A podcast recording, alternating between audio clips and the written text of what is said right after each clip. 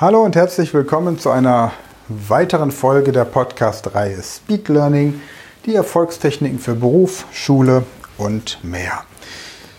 Letztes Mal habe ich erzählt, wie man kleinen Kindern im Kindergartenalter, im Kita-Alter helfen kann, besondere Lernerfahrungen, die sie selbst einfordern, zu ermöglichen und was man eben tun kann, wenn es mal im Moment gerade nicht die Ruhe und die Zeit gibt, dass das Kind selbst Erfahrungen erleben kann, weil man morgens auf dem Weg zur Kita eben nicht immer die Ruhe und die Muße hat, die vielleicht das Kind in dem Moment gerne haben möchte.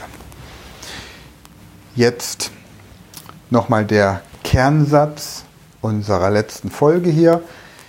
Kinder werden durch Erfolgserlebnisse selbstbewusst.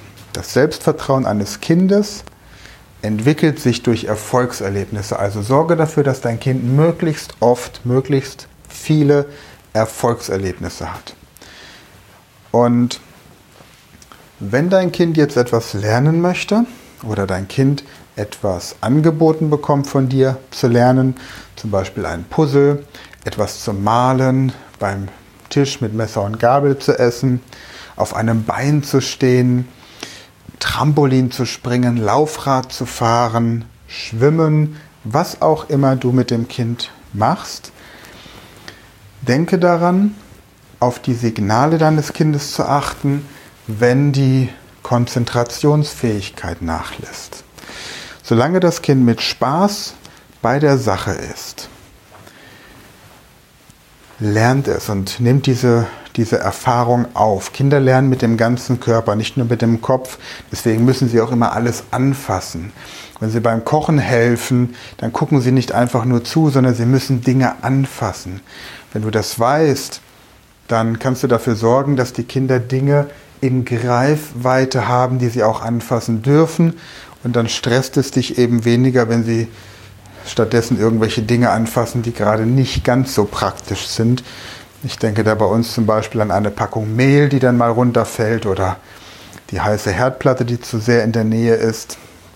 Einfach dem Kind begreifbare Dinge geben, die währenddessen in der Hand und wo auch immer verwendet werden können.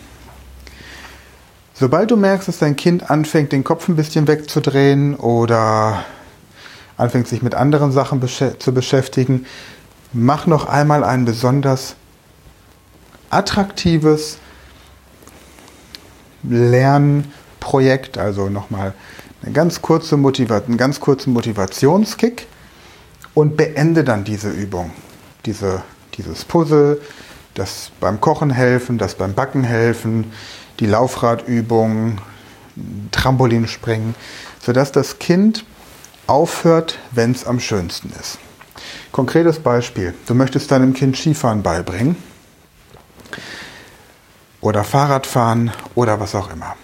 Wenn du mit dem Kind so lange übst, bis es müde wird oder friert oder mal gestürzt ist, dann ist es schwierig, das Kind beim nächsten Mal wieder zu motivieren, mit Freude an das Thema ranzugehen. Nach einem Sturz wird niemals aufgehört. Nach einem negativen Erlebnis, nach einer negativen Lernerfahrung wird das Ganze niemals beendet. Das Kind fällt von der Rutsche oder von der Schaukel, dann muss es noch einmal in einer sicheren Situation das Ganze erleben, nochmal mit dir zusammenschaukeln, noch einmal mit dir gemeinsam rutschen, aber es wird immer positiv beendet. Eine Lernerfahrung sollte immer positiv beendet werden. Du kennst das selbst von dir, wenn du in deinem Arbeitstag irgendwelche Projekte hast und du beendest mit einer negativen Aktion, du beendest deinen Arbeitstag mit einem negativen Telefonat oder du beendest den Tag, indem du irgendeinen blöden Brief oder eine dämliche E-Mail öffnest, auf die du aktuell nicht reagieren kannst. Das demotiviert dich, das reduziert dein Selbstvertrauen und dein Selbstwert in dem Moment. Deswegen erspare diese Erfahrung deinem Kind, beende immer in einer positiven Situation. Mach Pausen zwischendurch und wenn du jetzt beispielsweise deinem Kind den Kontakt zu Fremdsprachen oder auch Musikinstrumente, Malen oder vielleicht auch Lesen lernen, wenn du das mit ihm üben möchtest, dann denke daran, nach spätestens 15 Minuten eine Pause zu machen, damit das Gehirn das verarbeiten kann. Erwachsene sollten spätestens nach 20 Minuten eine Pause einlegen. Bei Kindern, je nachdem, wie gut das Kind sich konzentrieren kann, wie motiviert es ist und wie ausgeschlafen und so, die Pause spätestens nach 15 Minuten. Kinder, die müde sind, die lernen in dem Moment nichts. Die sind einfach nicht aufnahmebereit. Das ist dann nicht der richtige Zeitpunkt. Lieber verschieben und zu einer Zeit starten, die einfach in dem Fall besser passt. Und wenn du beispielsweise solche Projekte machst wie an einem Holzpuzzle, nehmen wir ein konkretes Beispiel, du hast ein Holzpuzzle, da sind verschiedene Tiere drauf. Ja, diese, diese großen mit dem kleinen Knopf zieht man das Tier raus und muss eben gucken, welches Tier passt in welches Puzzle. Welche Puzzleöffnung. Wir haben so eins bei uns zu Hause. Es gibt auf ähm, YouTube auch ein Video dazu, wie ich mit meinem zweijährigen Sohn diese, dieses Puzzle spiele und er dieses Puzzle problemlos zuordnen kann. Und er kann auch sagen, wie diese Tiere eben heißen. Das ist ein Hund, eine Katze, eine Ziege, eine Kuh, ein Pferd. Das ist alles soweit in Ordnung. Und er kann auch diese ganzen Tiergeräusche nachmachen, was ganz nett ist, wenn man so ein bisschen die Phonetik der Sprache mit den Kindern trainiert. Und im nächsten Schritt, wenn er jetzt also dieses Puzzle kann, dieses Puzzle also von seiner eigentlichen Aufgabe her seine Aufgabe erfüllt hat, nämlich das Kind hat gelernt, welches Puzzleteil an welche Stelle kommt. Es kann das entsprechende Tier auf dem Bild benennen und sogar das Geräusch des Tieres imitieren. Dann erkläre ich ihm, wie dieses Tier in einer anderen Sprache heißt. Also der Hund. Mein Sohn sagt, das ist ein Hund. Ich wiederhole das englische Wort für Hund. Das ist eine Katze. Ich wiederhole das englische Wort für Katze. Spielerisch, ohne zu erwarten, dass er alles richtig macht. Ohne zu erwarten, dass er überhaupt etwas macht. Sondern einfach nur so nebenbei im Spaß. Und dabei haben wir dieses Puzzle auf einem Teppich, der schwarz ist. Wir haben auch einen bunten Spieleteppich, nur da ist der Kontrast nicht so gut.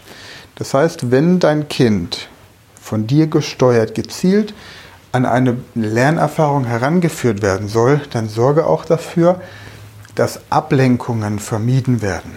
Fernseher aus, Radio aus, die Umgebung einfach ein bisschen ruhiger, raus aus irgendwelchen stressigen Situationen, Du solltest runterkommen, denn wenn du entspannt bist, ist dein Kind entspannt. Wenn du angespannt bist, ist dein Kind angespannt. Man sieht das morgens immer, wenn man in der Kita ist. Man sieht genau, welche Eltern ihre Kinder gestresst und angespannt hinbringen und abholen. Sieht man genau an den Kindern. Deswegen, erst musst du runterkommen und dann kannst du erwarten, dass dein Kind runterkommt. Erst entspannst du dich, damit du dein Kind entspannen kannst. Je entspannter du bist, desto entspannter kann dein Kind sein. Also, Pausen einlegen und beende das Ganze, wenn es am schönsten ist. Damit nämlich dein Kind eine Motivation und Freude daran hat, wieder weiterzumachen mit dieser Übung. Beispiel beim Skifahren oder beim Laufrad üben, Laufradfahren üben oder beim Schwimmen üben. Dann, wenn es am schönsten ist, dann wird ein Cut gemacht, abgebrochen und beim nächsten Mal hat das Kind richtig Lust, wieder auf die Skier, aufs Laufrad oder wo auch immer hinzugehen. Niemals mit einem negativen Erlebnis beenden. So, ich hoffe, dir haben diese Tipps gefallen, dich weitergebracht. Es kommen noch drei weitere Folgen mit Tipps für Kita, Kinder, bis dahin abonniere gerne den Podcast, empfehle ihn weiter, auch bei anderen Eltern und bis zum nächsten Mal.